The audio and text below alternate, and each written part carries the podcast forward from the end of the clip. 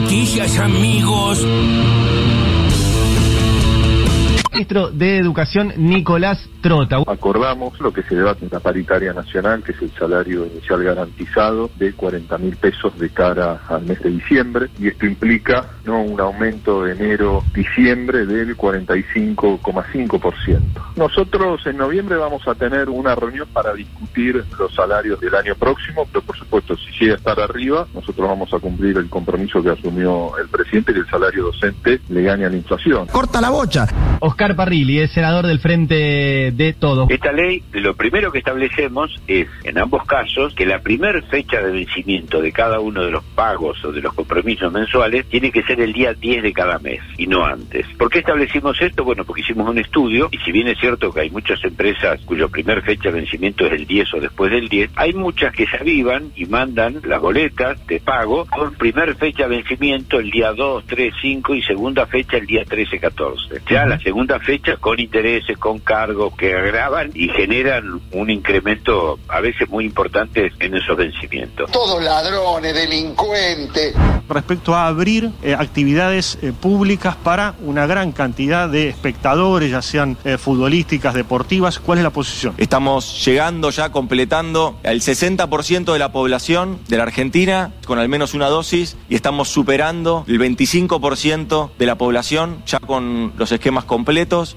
Eso son desafíos que, se habían planteado y que se van a estar cumpliendo en estos días. A, números de hoy estamos en el 59%, digo, pero podemos pensar en que si terminamos el mes de agosto de vacunar con este ritmo, estar pensando en el mes de septiembre de esas aperturas de las que me hacías referencia. Con respecto a espectáculos, con respecto también a la posibilidad de turismo extranjero. Es muy ambicioso. ¿Se suma a la campaña de Juntos por el Cambio? Acá estamos. ¿Cuál es la, la- la intención con la que se suma hoy públicamente a la campaña de Juntos? Defender las ideas en las que creemos y decirle basta al atropello, basta la mentira, hay que ir a votar. Yo entiendo que la verdad que suena obsceno una elección en este momento, ¿no? Con tantos problemas acerca del futuro del trabajo, la inseguridad, el abuso de poder de este gobierno, pero la herramienta que tenemos es ir a votar, Gonzalo, así que hay que ir a votar y estamos todos juntos en esto de defender las ideas. El defender las ideas es parar con la mentira. Cuánta mentira y cuánto, pero cuánto cinismo, por Dios. Vos fíjate esto ahora del tema del, supuesto embarazo de Fabiola, ¿no? Esta cosa permanente del peronismo de que los nacimientos, los fallecimientos, los duelos forman parte de la agenda política, lo que es muy típico de los regímenes medievales, ¿no? Si el rey había embarazado o no a la reina, si iba a haber un príncipe heredero, el proyecto de Máximo Kirchner, príncipe heredero, todo eso es medieval. Vas súper rápido por la medicina de tu abuelo. A ver, arrancamos. ¿Cuánto es la pobreza y la indigencia en la ciudad de Buenos Aires? Eh, no sé el número exacto, no lo sé. Pero debe ser pobreza cerca de 24 25%, indigencia cerca de 16. Mucho menos. 16, coma- es- es, eh, lo último que hay en INDEC, ¿no? Eh, 16,5 la pobreza y 5,3 la Sí. indigencia. ¿Cuánto cuesta el pasaje de subte? Eh, no tomo subte. No tomo subte. ¿Jamás tomaste subte? No. Pero, está bien. No tenés idea cuánto cuesta. 30 pesos está el Si no sabía estas dos, no. No, pero sé que, qué sé yo, tomo colectivo a veces. ¡Qué bruto focalicero! Colectivo a veces, clavó. Ay, qué extraordinario. Martín Tetaz, economista, militante del macrismo, bueno, integra las listas de, de Juntos en la ciudad de Buenos Aires. Qué sé yo, que no tome subte y que no sepa cuánto vale el subte, eh, no es lo mismo. Vos podés no tomar subte y Claro. si querés representar a los porteños, más o menos saber qué, cuánto les cuesta moverse. ¿Qué onda, no? Che, más o menos vos que sos pobre, ¿cuánto, cuánto te sale el día a ¿Cuánto día? sale? ¿Qué sale el cospel? No sé, pero algo por lo menos. No te Buah. tases, ya se- Es como decir que San Martín murió antes de que yo nazca, no sé. Sí, claro. Che, lo de Fernando Iglesias con el peronismo, chicos, ya es para internación. Eh, de verdad, porque una cosa es que tu carrera de- política, que tu carrera política eh, se la debas al antiperonismo, porque Fernando Iglesias es eso. Sí. Le sacás el peronismo y no tiene nada. Eh, Bueno, tal vez puede volver al vóley, pero eh, ahora, de ahí a que el embarazo, supuesto embarazo, no sabemos muy bien todavía, sobre Fabiola, sea medieval, o sea, quedó embarazada, qué sé yo, pasa... desde- Suponiendo que sea así, ¿cuál es el tema? Pasa desde que existen los, las personas eh, que quedan embarazadas Sí, y así y- desde hace muchísimo eso. tiempo no es medieval, es de ahora también. La gente todavía tiene sexo y, pro- y tiene hijos y hijas y bueno. Sí, sí, eh, Era, es, es- en un punto es cierto, en la época medieval pasaba. La gente tenía hijos. Eso es cierto. El dato es real. El tema es que todavía ocurre, Ah, Fernando. sí, sigue pasando. Pero, Eh, claro, claro. la- En la cama de al lado de Nelson Castro, ¿no? O sea, en los dos ahí en un mismo lugar. Sí, claro. Pongámoslo juntos. Sí, Gera, ¿qué querías decir?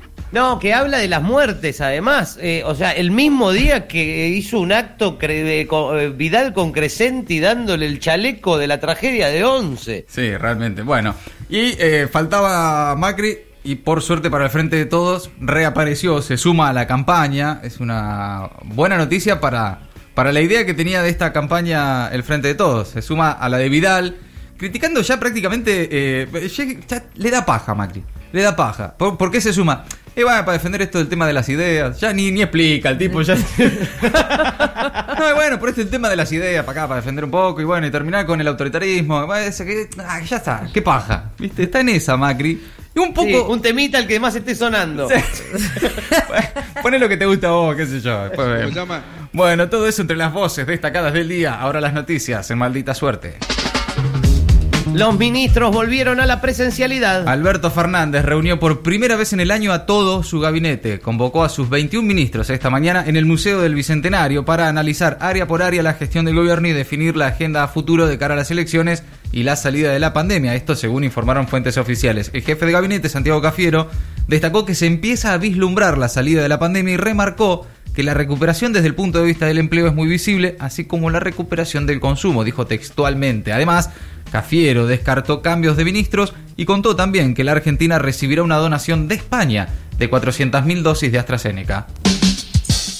Otra paritaria revisada. Docentes y estatales acordaron aumento con el gobierno. Los gremios docentes van a tener un nuevo salario inicial de 40 mil pesos desde diciembre que aplicará a todo el país. Habrá revisión en noviembre y el ministro Trota dijo que el compromiso es que el salario docente esté por arriba de la inflación. Por otra parte, también los estatales lograron su acuerdo para adelantar cuatro meses el cobro de las cuotas de su paritaria y sumar un 5% más al 35 pactado en mayo. La secretaria de Gestión y Empleo Público, Ana Castellani, explicó en el Destape Radio que con esta revisión la paritaria estatal va a tener más de 50 puntos de incremento salarial durante este año. Una buena. La economía se recuperó en junio, creció 2,5% mensual y es la primera suba luego de cuatro bajas consecutivas, en parte debido a las restricciones a la circulación con motivo de la segunda ola de contagios. La actividad se ubica solo 2% por debajo del nivel prepandemia en febrero de 2020. La actividad económica creció 10,8% interanual. Los mayores aportes al crecimiento se registraron nuevamente en la industria y el comercio. Los dos sectores acumulan ocho meses consecutivos al alza. Una mala. La canasta alimentaria de julio volvió a superar la inflación. Acumula un 58,3% en un año. Un hogar con dos adultos y dos niños necesitó 29 mil pesos para no ser considerado indigente y la línea de pobreza quedó en casi 68 mil. Si se compara con los datos de inflación oficiales del mismo mes, se advierte que ambas canastas estuvieron por debajo del promedio del incremento de precios. A fines de septiembre se publicarán los datos de pobreza e indigencia del primer semestre 2021.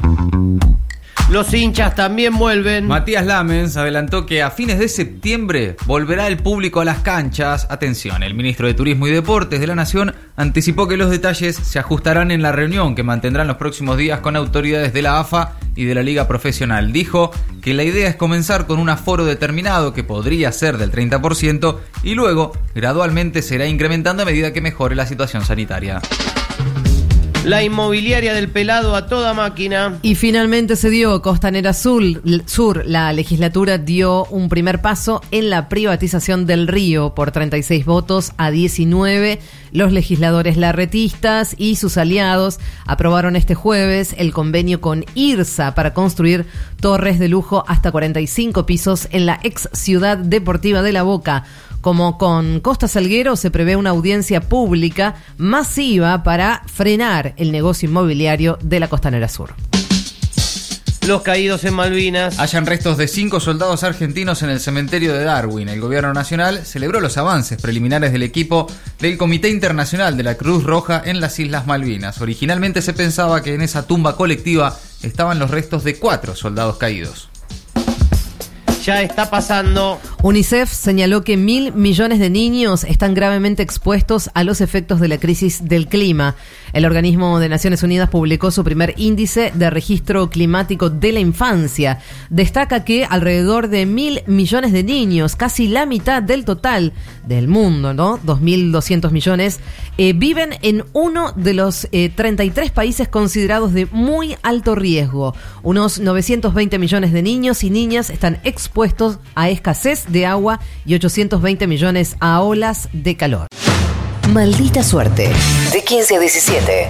En el Destape Radio.